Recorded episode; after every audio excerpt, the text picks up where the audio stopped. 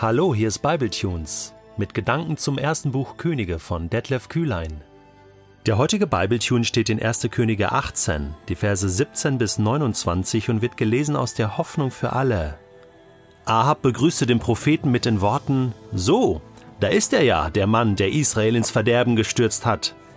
Elia widersprach: Nicht ich bin an dem Unheil schuld, sondern du und deine Familie. Ihr macht euch nichts mehr aus den Geboten des Herrn. Stattdessen wirfst du dich dem Götzen Baal an den Hals und verehrst seine Statuen. Aber jetzt fordere ich dich auf. Schick die 450 Propheten von Baal alle zu mir auf den Berg Karmel.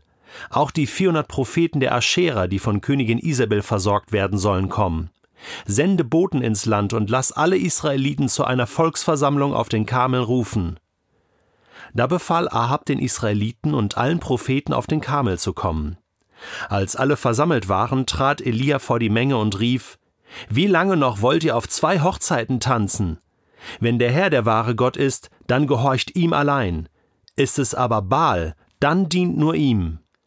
Das Volk sagte kein Wort, und so fuhr Elia fort: Ich stehe hier vor euch als einziger Prophet des Herrn, der noch übrig geblieben ist.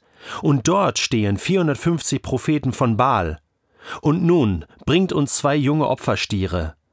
Baals Propheten sollen sich einen aussuchen, ihn in Stücke schneiden und auf das Brennholz legen, ohne es anzuzünden. Den anderen Stier will ich als Opfer zubereiten, und auch ich werde kein Feuer daran legen. Dann ruft ihr, die Propheten von Baal, euren Gott an, ich aber werde zum Herrn beten. Der Gott nun, der mit Feuer antwortet, der ist der wahre Gott. Die ganze Volksmenge rief, Ja, das ist gut.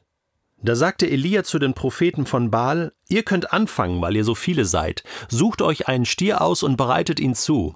Aber keiner darf das Opfer anzünden. Und dann bittet euren Gott, Feuer vom Himmel zu schicken. Sie schlachteten ihren Stier und bereiteten ihn für das Opfer zu. Dann begannen sie zu beten. Vom Morgen bis zum Mittag riefen sie ununterbrochen Baal, Baal, antworte uns doch. Sie tanzten um den Altar, den man für das Opfer errichtet hatte. Aber nichts geschah. Es blieb still. Als es Mittag wurde, begann Elia zu spotten. Ihr müsst lauter rufen, wenn euer großer Gott es hören soll. Bestimmt ist er gerade in Gedanken versunken oder er musste mal austreten. Oder ist er etwa verreist? Vielleicht schläft er sogar noch, dann müsst ihr ihn eben aufwecken. Da schrien sie so laut sie konnten und ritzten sich nach ihrem Brauch mit Messern und Speeren die Haut auf, bis das Blut an ihnen herunterlief. Am Nachmittag schließlich gerieten sie vollends in Ekstase. Dieser Zustand dauerte bis gegen Abend an. Aber nichts geschah, keine Antwort, kein Laut, nichts. Der Prophet Elia auf dem Berg Karmel. Diese Geschichte ist legendär, oder? Kennst du den Berg Karmel? Bist du schon mal dort gewesen?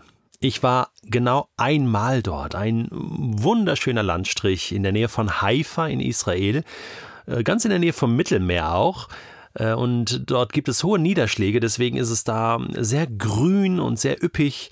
Äh, der Berg selbst nicht wirklich so hoch, 546 Meter äh, über dem Meeresspiegel. Also die einen sagen Berg, die anderen sagen Hügel oder Bodenerhebung, ist ja auch egal. Auf alle Fälle war in der Geschichte Israels dieser Berg immer sehr wichtig, weil dort viele Gottheiten in verschiedenen Zeitabschnitten verehrt wurden im alten Orient und ähm, Elia hat sich diesen Berg ganz bewusst ausgesucht, um dort die entscheidende Schlacht zu schlagen, oder? Und ab und zu braucht es entscheidende Schlachten in unserem Leben. Ahab auf der einen Seite und Elia auf der anderen Seite. Hier kommt es zu einem Zweikampf zwischen diesen beiden Menschen, aber eigentlich ist es ein geistlicher Kampf. Wir kämpfen nicht gegen Fleisch und Blut, nicht gegen Menschen, sondern gegen Fürstentümer, Gewalten, gegen Mächte in der unsichtbaren Welt. Das ist der eigentliche Kampf. Epheserbrief, Kapitel 6. So, so, da ist er ja, der Mann, der Israel ins Verderben gestürzt hat. Nette Begrüßung des Königs hier vom Propheten Elia, oder? Ja, man kriegt dann so schnell seinen Titel weg und wird in irgendeine Schublade gepackt. Da versucht man den Kindern Gottes die Schuld in die Schuhe zu schieben für irgendeine Misere, die stattfindet im Volk.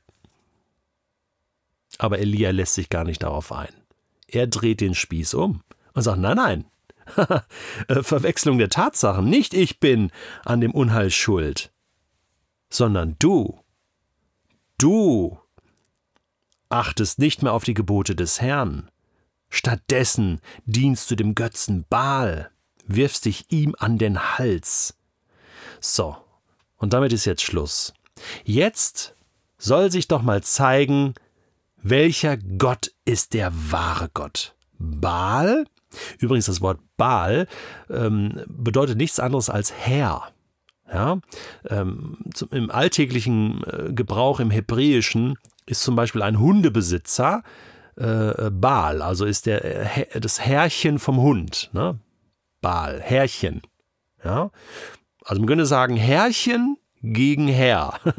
Baal gegen Yahweh. Herrchen gegen Herr. Welcher Gott ist der wahre Herr? Das ist hier die Frage.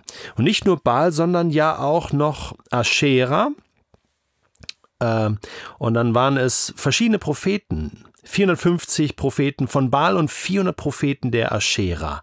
Und sie alle sollen kommen und auch das ganze Volk Israel alle sollen Zeuge werden dieser Schlacht und sollen eine Entscheidung treffen, denn das ist hier der Punkt. Es geht hier nicht um eine Inszenierung.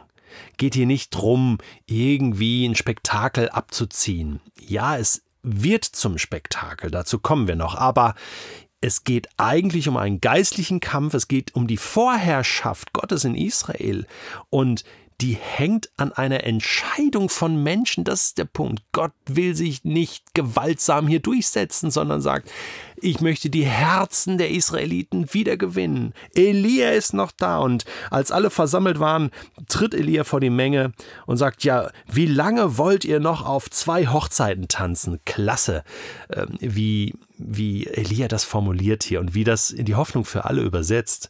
Eine ähnliche Situation äh, gab es schon mal in Josua 24. Da äh, tritt Josua auch vor das Volk und sagt, äh, wie lange wollt ihr noch zwei Göttern dienen? Ihr könnt nur dem einen dienen oder dem anderen. Also ich und mein Haus, wir entscheiden uns heute.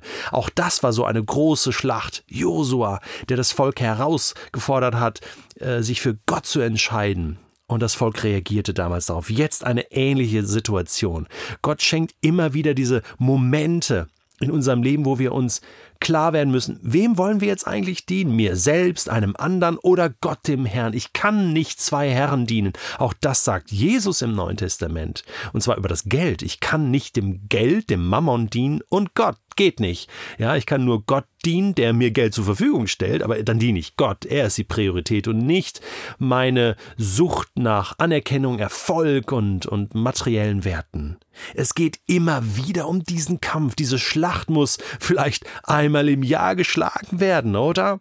Und dann muss ich mich entscheiden. Wie lange noch auf zwei Hochzeiten? Das funktioniert nicht. Also, wem wollt ihr dienen? Entscheidet euch. Ist der Herr der wahre Gott, dann dient ihm. Ist Baal der wahre äh, Herr, das Herrchen, dann dient ihm, okay? So, das Volk sagte kein Wort. Kein Wort, kein Mucks. Weil sie wussten, oh oh, Elia hat so recht. Und jetzt geht das Spektakel los. Und zwar per Opfer. Ja, damals war, war das so. Wie, wie kann man jetzt herausfinden, welcher Gott der Stärkere ist? Wie kann man diesen Zweikampf herausfordern? Wir bauen einen Opferaltar auf, legen Fleisch drauf und der Himmel soll es entzünden. Okay? Ihr seid im Vorteil, ihr seid viel mehr. Ich bin nur ganz alleine hier gegen 450. Was kann ich schon ausrichten? Oder? Fangt ihr an und dann tanzen sie und machen und tun das, was sie gelernt haben, wie sie ihren Gott, ihren Baal zu einer Antwort zwingen und nichts passiert. Logisch, logisch. Äh, diesen, diese, dieser Baal ist ja eine Illusion. Diesen, das ist ja nur ein Gott aus Holz, aus, aus, ist ja nur eine menschliche Vorstellung. Da ist ja gar nichts. Es gibt ja nur einen wahren Gott. Das ist klar, aber da passiert nichts. Und das, der Punkt ist jetzt der, die glauben da wirklich dran. Die glauben daran, was glauben Menschen nicht alles, was es irgendwie gibt und was ihnen helfen kann und, und das ist noch eine Methode und hier und da muss ich mich ritzen und rumspringen und das, diese Pillen muss ich nehmen und da muss ich nachts im Vollmond aufstehen und im, und im Garten auf meinen Erdbeeren tanzen und dann, dann wird, ja, das Buch, diesen, diesen Ratgeber musst du lesen oder da, zu dem Guru musst du hin, da, auf die Veranstaltung. Hey, wenn du das nicht erlebt hast, es gibt auch äh, da so äh, christlichen Humbug wo viele Leute drauf reinfallen und sagen, das ist, äh, nur das hilft, ja nichts anderes. Wahnsinn. Sie tanzten und machten einen riesen Radau und der Punkt ist, nichts passiert. Nichts passiert. Elia macht sich noch lustig irgendwann. Also er ist nicht, ist nicht ganz fair, aber der stand so unter Strom. Ja, ihr müsst noch lauter, ritzt euch noch mehr, äh, ja, probiert es noch mehr. Vielleicht hilft's ja doch. Vielleicht musste euer Gott ja mal. Ey, der ist gerade pinkeln der ist gerade auf dem Klo, der hört euch gar nicht. Ja, der ist so ein Radau auf seinem WC. Ja, oder ist eingeschlafen oder verreist. Also Zweikampf. Welcher Gott ist der wahre Gott?